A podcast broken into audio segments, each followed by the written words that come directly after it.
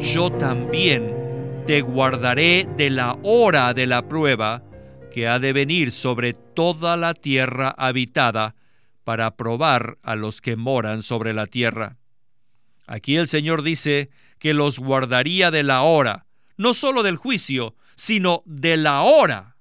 ¿Qué quiere decir esto? Que antes de que llegue el tiempo de la gran tribulación, los vencedores serán llevados.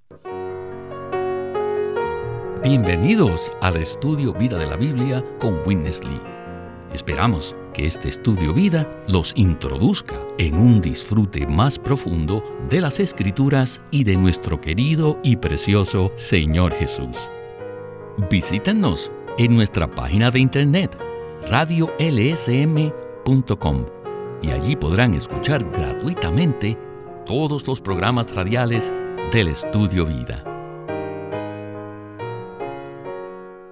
Levítico 23:10 dice, Habla a los hijos de Israel y diles, Cuando hayáis entrado en la tierra que yo os doy, y seguéis su mies, traeréis al sacerdote una gavilla por primicia de los primeros frutos de vuestra siega. Las primicias, o sea, los primeros frutos de la siega, se mencionan en Levítico 23 por primera vez, pero el aspecto profético de las primicias se desarrolla en el libro de Apocalipsis. Es por eso que nos preguntamos, ¿quiénes son las primicias mencionadas en Apocalipsis 14 que serán arrebatadas antes de la gran tribulación? Para tener la contestación, escuche el estudio vida de Apocalipsis de hoy. El mismo se titula El arrebatamiento de los creyentes. Y para darnos sus comentarios, está una vez más con nosotros Eric Romero, para así considerar este tema de las primicias. Es un gozo estar aquí. Muchos creyentes tienen el sentir de que la venida del Señor está cerca y queremos ser aquellos que están listos para su venida.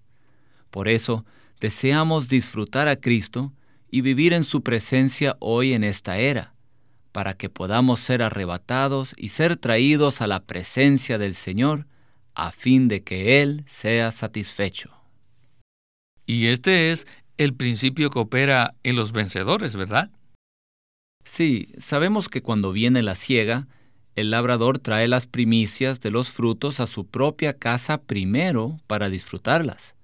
Asimismo, los vencedores tienen este deseo, de ser las primicias para que el Señor los disfrute y Él sea satisfecho. En el programa anterior repasamos la primera sección de Apocalipsis, la cual termina en el capítulo 11.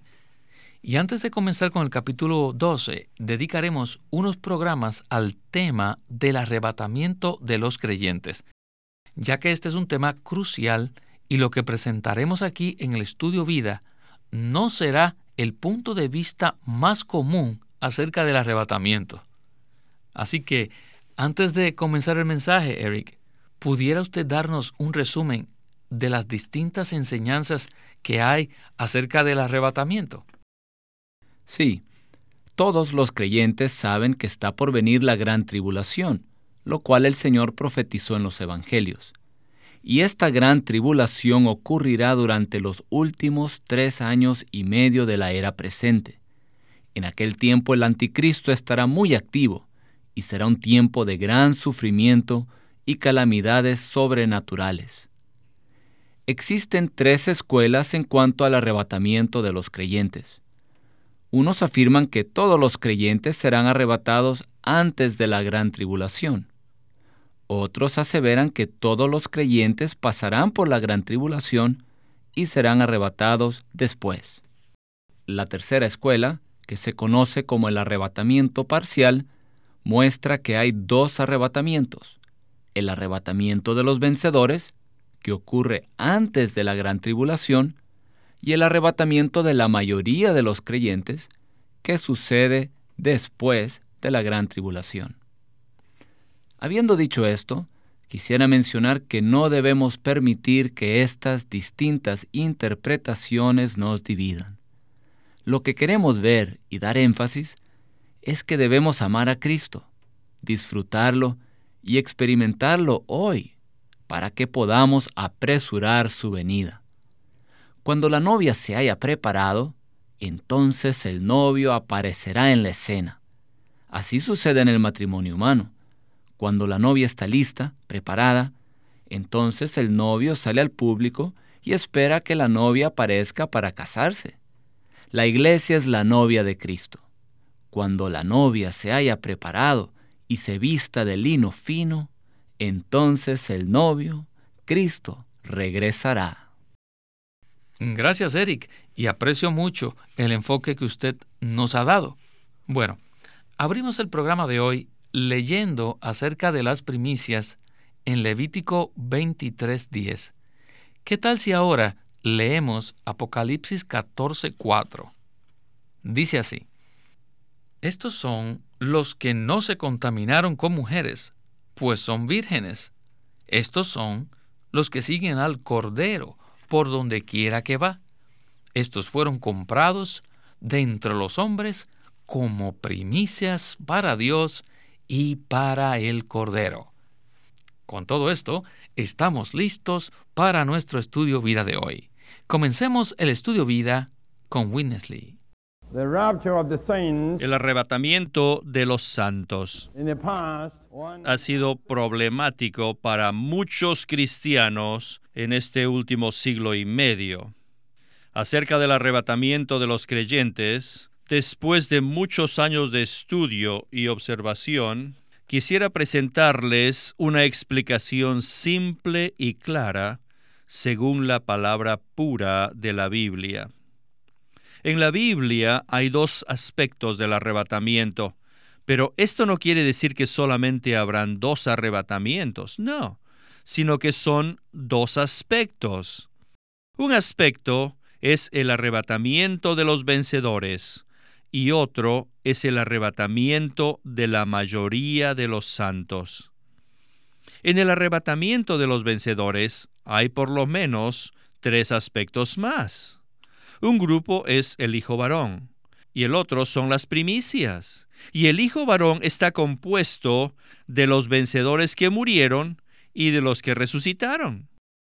Las primicias son los vencedores vivos, los que todavía no han pasado por la muerte, pero el Hijo varón consta de los que sí pasaron por la muerte. Estos dos grupos se consideran los vencedores que son arrebatados. Podríamos decir que este es un aspecto o una categoría del arrebatamiento de los santos. Luego hay otra categoría del arrebatamiento, el de la mayoría de los creyentes lo cual se considera en Apocalipsis 14:15 como la cosecha. En Levítico 23:10 hay una figura del arrebatamiento, que es el tipo de la cosecha que se madura en el campo. Algunos frutos maduran temprano y otros más tarde. El fruto que madura primero es considerado primicias. En el Antiguo Testamento, las primicias siempre eran llevadas al templo de Dios, no eran llevadas al granero. En el campo son pocas, no son muchos los que maduran temprano, y esas primicias eran llevadas al templo de Dios, que es la casa de Dios, para el deleite y la satisfacción de Dios. Esto es solo una figura. La cosecha es el pueblo de Dios, como dice 1 Corintios 3:9. Y los que maduren temprano serán las primicias, los que serán llevados directamente al templo de Dios en los cielos, antes que el resto. Después de esto, el sol brillará con mayor intensidad para que la cosecha madure y luego todo el campo será cegado.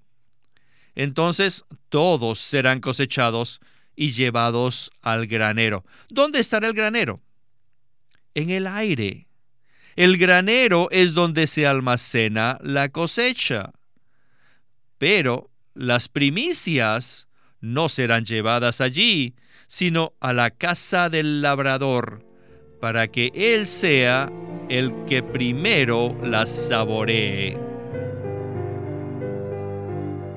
Eric, esta comparación entre el arrebatamiento y la cosecha es magnífica. Es algo maravilloso presentar el arrebatamiento desde la perspectiva de una cosecha y los frutos. El pueblo de Dios es un campo cultivado, como lo confirma 1 Corintios 3:9. La visión que se presenta en Apocalipsis 14 tiene una estructura muy definida.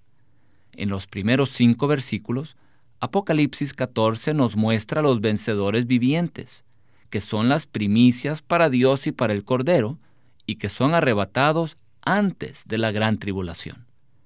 Y comenzando del versículo 6 hasta el 12, se habla de la gran tribulación. Y los versículos del 14 al 16 hablan de la cosecha general, el arrebatamiento de la mayoría de los creyentes, lo cual ocurrirá después de la gran tribulación. Y quisiera aplicar esto de forma práctica. Este cuadro muestra que debemos consagrarnos a crecer en vida. Cada día debemos orar así. Aún ahora repita conmigo. Señor Jesús, crece en mí. Concédeme el crecimiento en la vida divina que me pertenece este día. Amén. Y así es como los creyentes llegaremos a ser esas primicias que deleitan y satisfacen a Dios. Sí. Eric, todo lo que usted acaba de enumerar es muy positivo, pero también hay cosas que nos impiden ser los vencedores. Por ejemplo, Lucas 21 menciona varios asuntos que nos distraen, y esto es lo que presentará Winnesley en la próxima sección. Continuemos con nuestro estudio vida de hoy. Existe la necesidad que los vencedores sean arrebatados, porque una trampa vendrá sobre todos los habitantes de la tierra. Todos sabemos lo que es una trampa, ¿verdad? Así como un pescador extiende su red para pescar, y esa red llega a ser finalmente una trampa para el pez. Satanás es un pescador que hoy está extendiendo su red para atraparnos a todos nosotros. Esta es la palabra del Señor en Lucas 21, 34 y 35. ¿Cuál es esa trampa, amados hermanos? Son tres cosas. Número uno, la disipación. ¿Qué significa eso? Se refiere a comer, y número dos, la embriaguez. Tiene que ver con beber. Y número tres, los afanes de esta vida.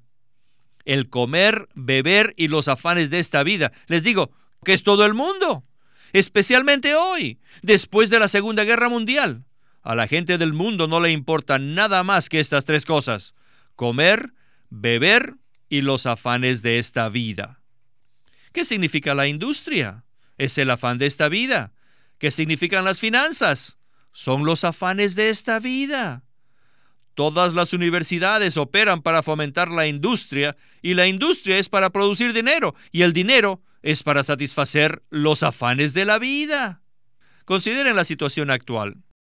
En la Tierra hay billones de personas que solamente se preocupan por sus vidas, así que salen para ganar dinero. Y debido a que las mejores industrias necesitan la mejor educación, por eso tienen los mejores colegios y universidades. Y además, para poder manejar sus instituciones, necesitan ser políticos para luchar en el mercado, la bolsa. Y por eso tienen ejércitos y las fuerzas armadas. El comer y beber y los afanes de esta vida son los tres elementos principales de la trampa diabólica que Satanás usa para atrapar a todos los habitantes de la tierra.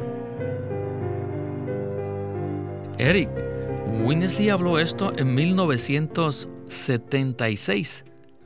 Pero mirando la situación actual del mundo, estos tres elementos de la trampa diabólica siguen vigentes, pues todavía son una trampa para nosotros. Es más, actualmente prevalecen aún más. ¿No le parece? Así es. Y pienso que los afanes de esta vida física se han intensificado. la gente está más y más preocupada con comer, beber y los afanes de esta vida. La gente está absorta, ocupada por completo con su vida física. Sabe, nosotros los creyentes, por una parte, no debemos preocuparnos ni afanarnos por los asuntos de nuestra vida física, sino que debemos ir en pos del Señor, amarlo y disfrutarlo. Pero por otra parte, ciertamente debemos trabajar diligentemente para tomar cuidado de nuestras responsabilidades humanas. Y Mateo 24 nos muestra esto. Mateo 24 del versículo 40 al 44 es muy interesante, pues dice que dos estarán en el campo, uno será tomado y el otro dejado. Dos estarán moliendo en el molino, una será tomada y la otra dejada. Esto muestra que dos hombres estaban en el campo trabajando, pero uno de ellos, aunque estaba trabajando, no estaba ocupado interiormente con los afanes de esta vida. Su trabajo no llegó a ser una trampa o lazo para él, pues su corazón estaba ocupado con el Señor amándole. De igual manera, las mujeres que estaban trabajando moliendo en el molino, una estaba ocupada con los afanes de esta vida física y la otra estaba ocupada con el Señor, deseando complacerlo mientras cuidaba de sus responsabilidades humanas. Asimismo debemos ser nosotros. Amén. Continuemos con el mensaje de hoy. Aquí estamos esperando al Señor quien nos arrebatará antes de que ocurran todas estas cosas. Así que el Señor nos ha dado promesas. Las promesas, una de ellas, está en el versículo 36 de Lucas 21, que dice, Velad pues en todo tiempo, rogando para que logréis escapar de todas estas cosas que van a suceder y estar en pie delante del Hijo del Hombre. Aquí la expresión logréis en el idioma original tiene dos significados. Uno, ser completamente fortalecidos. Y dos, ser fortalecidos para qué? Para escapar todas estas cosas. ¿Qué cosas? La trampa. Escapar la trampa. Y para poder estar delante del Hijo del Hombre. Sabemos que antes que el Señor regrese, estará en el tercer cielo como hijo del hombre. Y según Lucas 21:36, los vencedores estarán en pie delante del Hijo del Hombre. ¿Qué quiere decir esto? Que serán arrebatados a la presencia del Señor en los cielos. Esta es la promesa de Lucas 21:36. Mientras que la trampa está a punto de ser tendida, nosotros debemos ser completamente fortalecidos para lograr escapar de ella. Si usted está familiarizado con la pesca, reconocerá que algunos peces fuertes se escapan de la red, porque son fuertes y se pueden escapar de la red. De igual manera, los vencedores serán completamente fortalecidos para escapar de la trampa y presentarse delante del Señor en los cielos. ¿Qué es esto? Es una promesa, ser arrebatados antes de la gran tribulación. Esta es la promesa que se le dio a la iglesia en Filadelfia en Apocalipsis 3:10, donde el Señor dijo, yo también te guardaré de la hora de la prueba que ha de venir sobre toda la tierra habitada, para probar a los que moran sobre la tierra. Aquí el Señor dice que los guardaría de la hora, no solo del juicio, sino de la hora. ¿Qué quiere decir esto? Que antes de que llegue el tiempo de la gran tribulación, los vencedores serán llevados. Esto implica que los vencedores serán arrebatados antes de la gran tribulación. Eric, tanto en Lucas 21, Mateo 24, Apocalipsis 3 y otros pasajes, se ve que los creyentes deben cumplir ciertas condiciones para ser arrebatados antes de la gran tribulación. Al juntar estos distintos pasajes, no hay duda que se apoya el asunto del arrebatamiento parcial, ¿verdad? Sí, así es. Y no solo debemos entender, sino ver en las escrituras que los vencedores son arrebatados antes de la mayoría de los creyentes. Esto es muy, muy lógico. Así como en una cosecha primero hay primicias y después la siega general. Queremos ser los vencedores que maduran temprano, aquellos que deleitan y satisfacen a su Señor. Y estos vencedores son guardados de la hora de la prueba, pues serán arrebatados antes de la gran tribulación. Quisiera mencionar nuevamente que si vamos a ser los vencedores, debemos entregarnos al Señor, consagrarnos a Él y permitir que Él crezca en nosotros. Cada día debemos pasar un tiempo con el Señor y estar en su palabra. Además debemos alimentar a otros compartiendo con ellos lo que hemos experimentado de Cristo.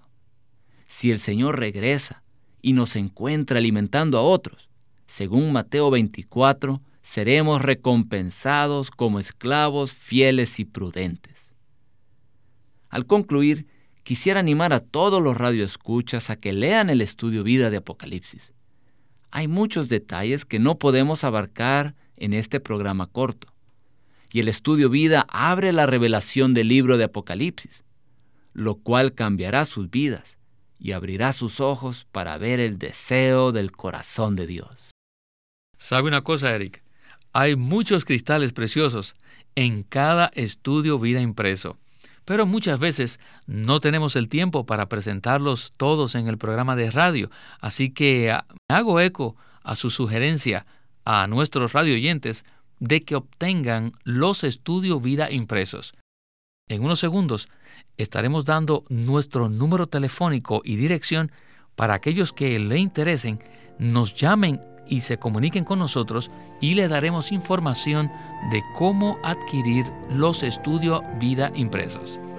Bueno, Eric, una vez más, estamos muy agradecidos al Señor por habernos permitido estar juntos y sé que muy pronto estará con nosotros otra vez.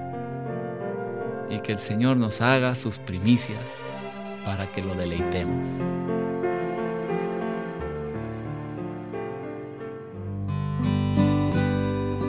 El quebrantamiento del hombre exterior y la liberación del espíritu. Watchman Nee profundiza en la revelación de lo necesario que es aprender a separar el alma del espíritu. En el quebrantamiento del hombre exterior y la liberación del espíritu, Watchman Nee presenta un cuadro claro de la necesidad que el hombre exterior sea quebrantado a fin que la vida de Cristo que está en nuestro espíritu fluya como ríos de agua viva que reconforten y edifiquen al pueblo de Dios. El quebrantamiento del hombre exterior y la liberación del espíritu, por Watchman Nee. Watchman Nee llegó a ser cristiano en la China continental en 1920, a los 17 años de edad, y ese mismo año comenzó a producir sus primeros escritos.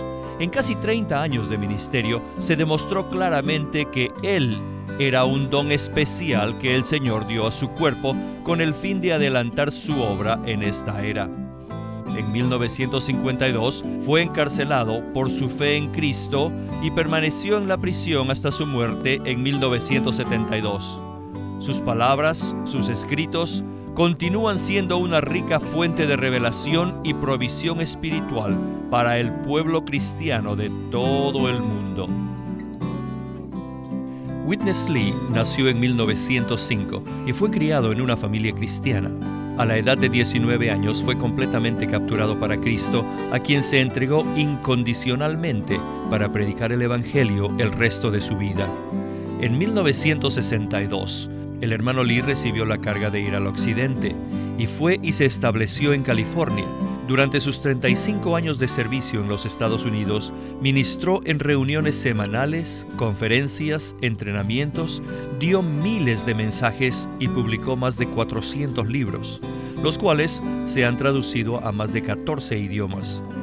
En 1965, el hermano Lee estableció el Living Stream Ministry, una corporación sin fines de lucro en Anaheim que oficialmente representa el ministerio de Watchman Lee como el de sí mismo. Su última conferencia, antes de fallecer, fue en febrero de 1997 a la edad de 91 años. Queremos animarlos a que visiten nuestra página de internet libroslsm.com. Allí encontrarán los libros impresos del Ministerio de Watchman Nee y Witness Lee, la Santa Biblia versión recobro con sus notas explicativas y también encontrarán folletos, himnos, varias publicaciones periódicas y libros en formato electrónico. Por favor, visiten nuestra página de internet libroslsm.com. Una vez más, libroslsm.com. Queremos presentarles la versión recobro del Nuevo Testamento. ¿Y por qué tenemos esta versión recobro? Debido a que a través de los siglos el Señor ha recobrado muchas verdades de su economía entre los hombres. Desde los días de Martín Lutero en particular, este recobro ha progresado constantemente a partir de la justificación por fe, la cual fue recobrada en esos tiempos, hasta la verdad de experimentar la iglesia, el cuerpo de Cristo, vista y disfrutada por muchos cristianos hoy, este recobro ha sido como un hilo dorado que une la iglesia en el tiempo. Las verdades recobradas y la herencia de los creyentes deben ser poseídas y disfrutadas por todos los creyentes hoy día. El Nuevo Testamento versión recobro reúne en un solo tomo todos estos aspectos notorios del recobro de la verdad y la experiencia de la vida cristiana. Junto con el texto tenemos extensas notas de pie de página escritas por Witness Lee. Al comienzo de cada libro se halla un bosquejo que presenta una síntesis completa del libro. Dichos bosquejos destacan el significado espiritual de los libros del Nuevo Testamento y nos dan una visión nueva, fresca y viva de cada uno de ellos. Ojalá que todos ustedes puedan tener acceso a conseguirse una versión recobro del Nuevo Testamento. Puede conseguirlas en su librería cristiana más cercana o llamando o escribiendo a Living Stream Ministry. Llámenos a nuestro teléfono gratuito 1-800-810-1149. 1-800-810-1149. Además, si desean, pueden comunicarse con nosotros enviándonos un correo electrónico a estudiovida.lsm.org. Una vez más, estudiovida.lsm.org.